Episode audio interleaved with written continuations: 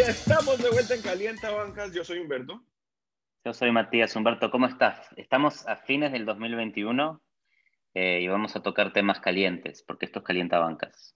Como siempre, como siempre, sí, se está acabando el año y vamos a hablar de un tema que, del cual se habla poco, pero eso no lo hace menos importante en la NBA. Es un tema que está pasando, está presente, por ahí se ven memes, por ahí se ven fotos, cositas, comentarios, pero nadie profundiza porque a nadie le importa en realidad entrar a las políticas, ¿no? A estos temas calientes, ¿no? Que a Calienta Bancas sí le gustan.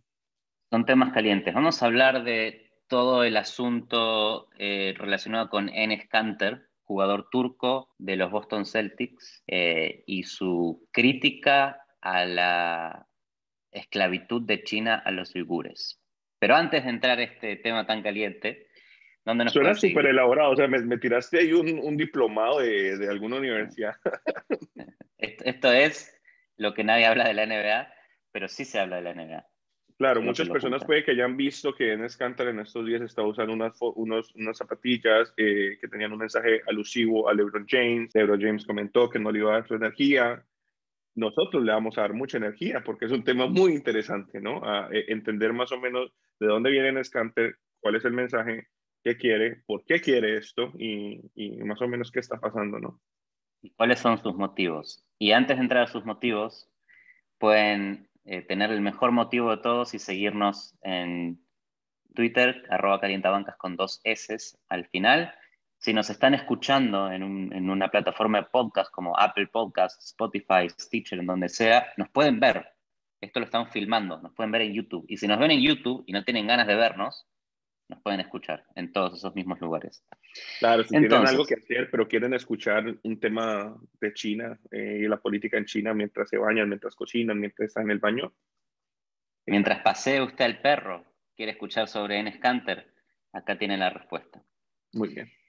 Entonces, es un tema muy complicado. Nosotros no somos politólogos, no somos periodistas. Eh, Ahora apenas sabemos de básquet. Sí, no sabemos de nada, pero sí sabemos que de esto hay que hablar. ¿Por qué?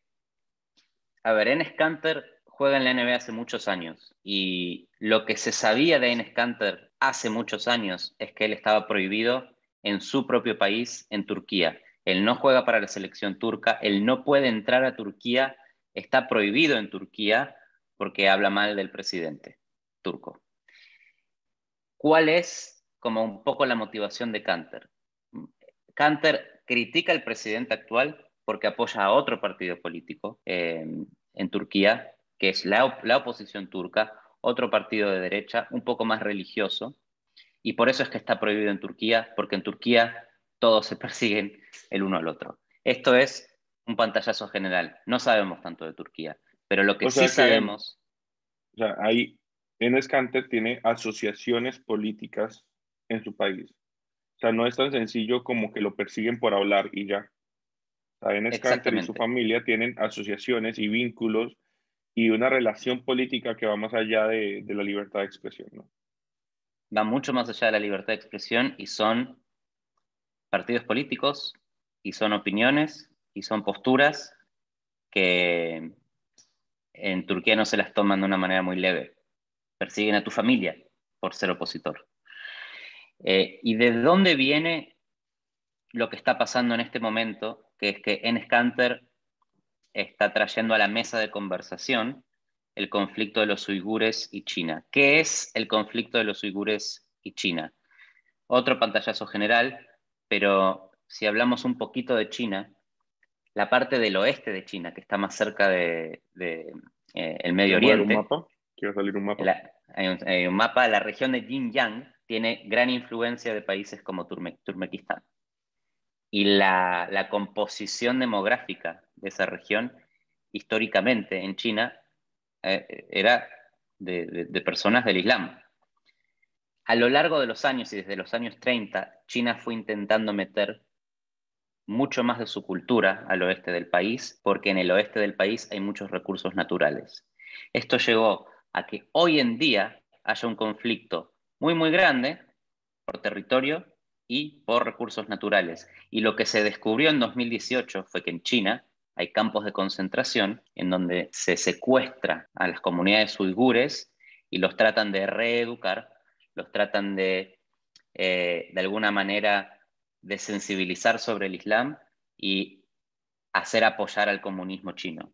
¿no? Es como que le enseñan a los chicos uigures en estos campos de concentración a ser básicamente eh, miembros del, comunismo chino. O sea, les dicen campos de reeducación. Eh, de hecho, el presidente se atrevió a llamarlo un, unos, ¿cómo se llama? Una escuela, escuelas como estas de, externados, de, donde la gente va a reformarse.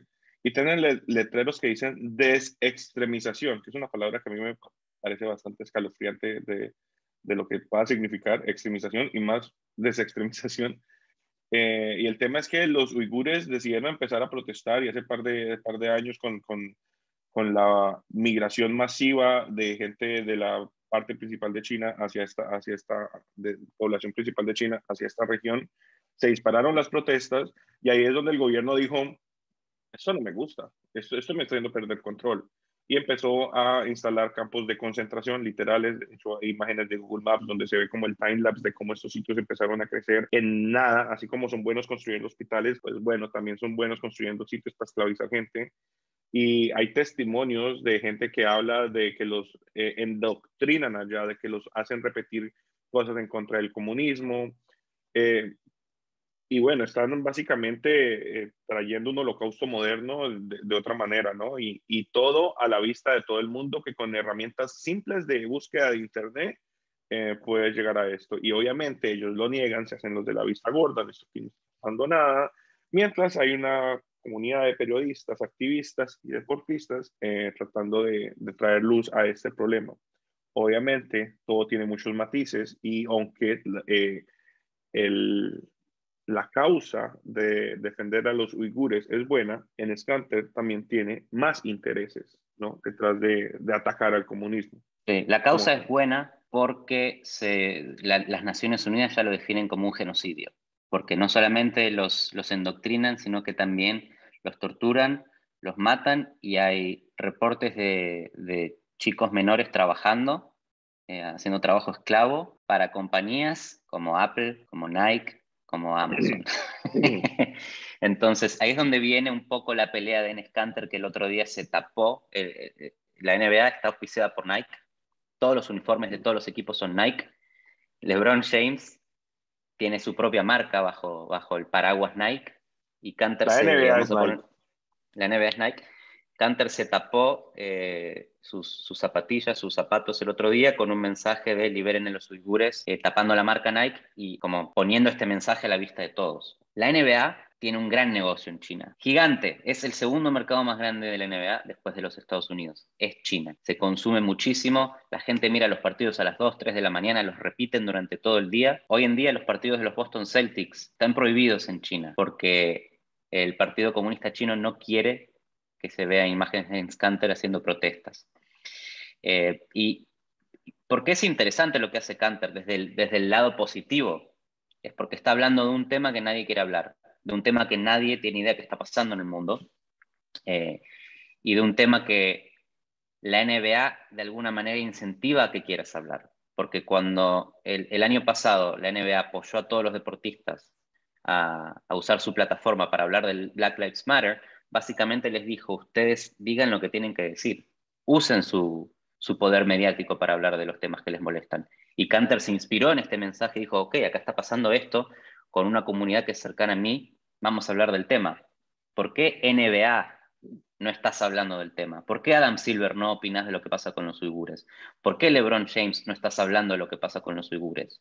Y este es el conflicto, en donde en Scanter parece un tipo gritándole a la pared, porque nadie habla de lo que está pasando eh, en China. Solamente están hablando de que Canter es un eh, revulsivo para la NBA, es un tipo que va en contra de lo que todos los demás quieren hacer. Y es interesante, porque por un lado, hey, ¿por qué nadie está hablando del tema? ¿Por qué la NBA se calla? ¿Por qué Adam Silver no opina? ¿Por qué es tan suave el discurso de Silver? Cuando pasó hace un par de años lo, de, lo del general manager de, los Rockets, hoy de los Sixers, Murray, eh, un conflicto entre él, unos comentarios que hizo sobre China. Adam Silver dijo, nosotros siempre vamos a apoyar a nuestros jugadores y a, y a los miembros de la NBA como el, general manager de los Rockets. Eso fue todo lo que dijo, pero no tuvo ninguna postura ni a favor ni en contra de China. Y creo que eso es lo que quiere hacer ahora, porque cuando hace dos años la NBA también fue de alguna manera cancelada en China, la NBA tiene miedo que le pase ahora lo mismo.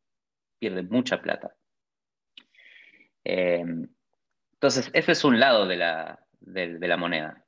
¿Cuál es el otro lado de la, moneda, Humberto? Hay una frase que es como caricaturesca, pero, pero que lo ilustra muy bien, y es que Enes Kanter quiere ser el Colin Kaepernick de la derecha. Entonces, esto suena como bien provocador, pero de manera resumida te explica muy bien como cuál es la postura de él, ¿no?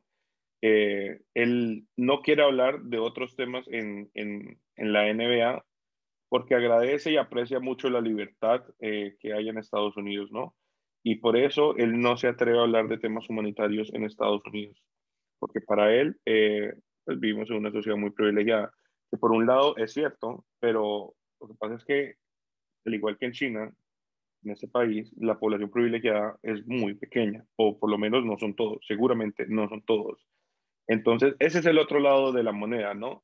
De que habla mucho de, de un tema, pero, pero calla a otros, ¿no? Entonces, ahí como que el tema de, de los matices de este problema como que empiezan a, a, resaltar, ¿no? De que no es, tan, no es tan simple como ir en contra del comunismo y ya, o ir en contra de China, de China, ¿no?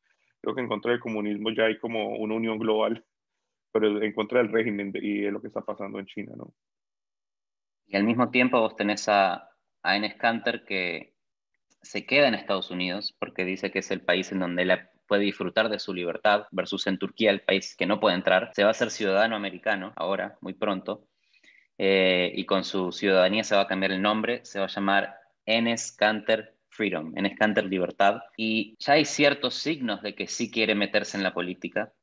Salió en Fox News eh, a hablar con Tucker Carlson y, a decir esto de que no quiere criticar a los Estados Unidos porque es un lugar muy privilegiado. Eh, y ahí es donde ves la motivación por detrás de él, ¿no? Que cuando, cuando, y nosotros de nuevo no somos expertos en el tema, vamos a dejar un link de Vox que explica la situación de los uigures en China, que es muy bueno, pero se dice que la oposición de Kanter al gobierno de Erdogan es porque él es un fiel apoyador de Gulen. Y Gulen es eh, un político turco que quiere desestabilizar el comunismo en China. Y que el mensaje de Enes Kanter viene por ese lado, viene por un lado de tratar de desestabilizar al poder de China en el mundo, de poder revelar ciertas cosas que hace el gobierno chino que la gente no mira o no sabe o no le presta atención.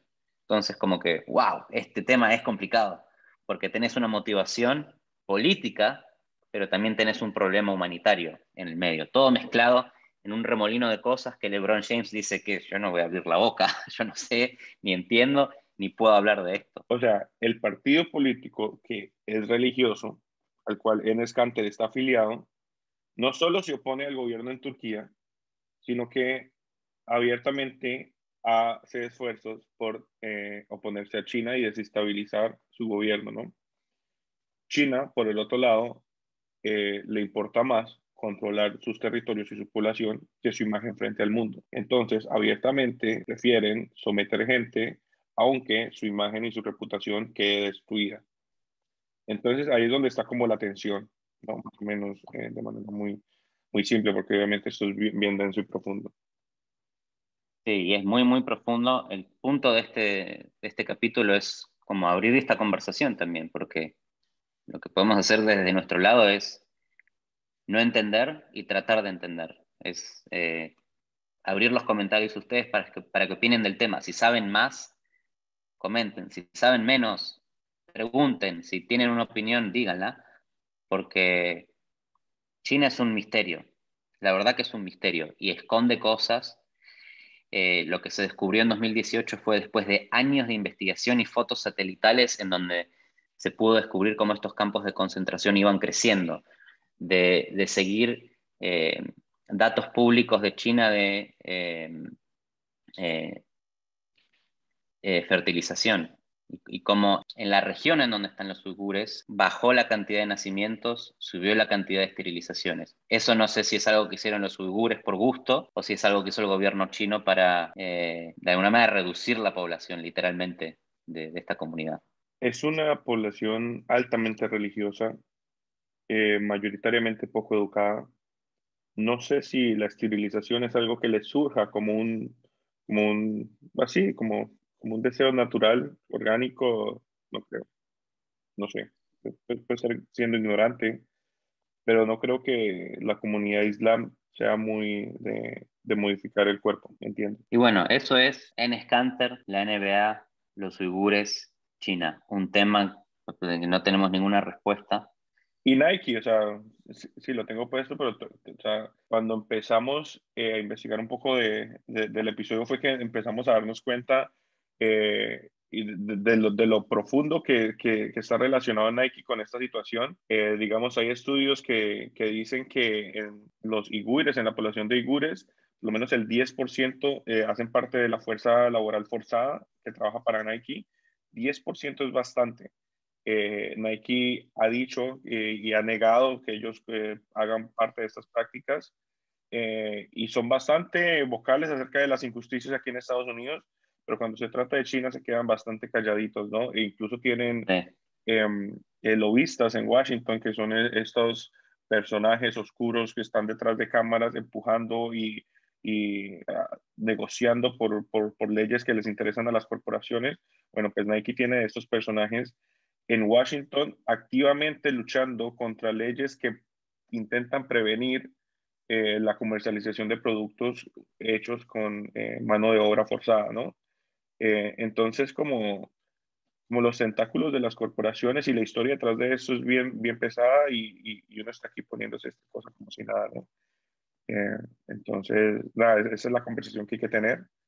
Eh, mismo me la quito, si no, me la quitaría en cámara ya, pero...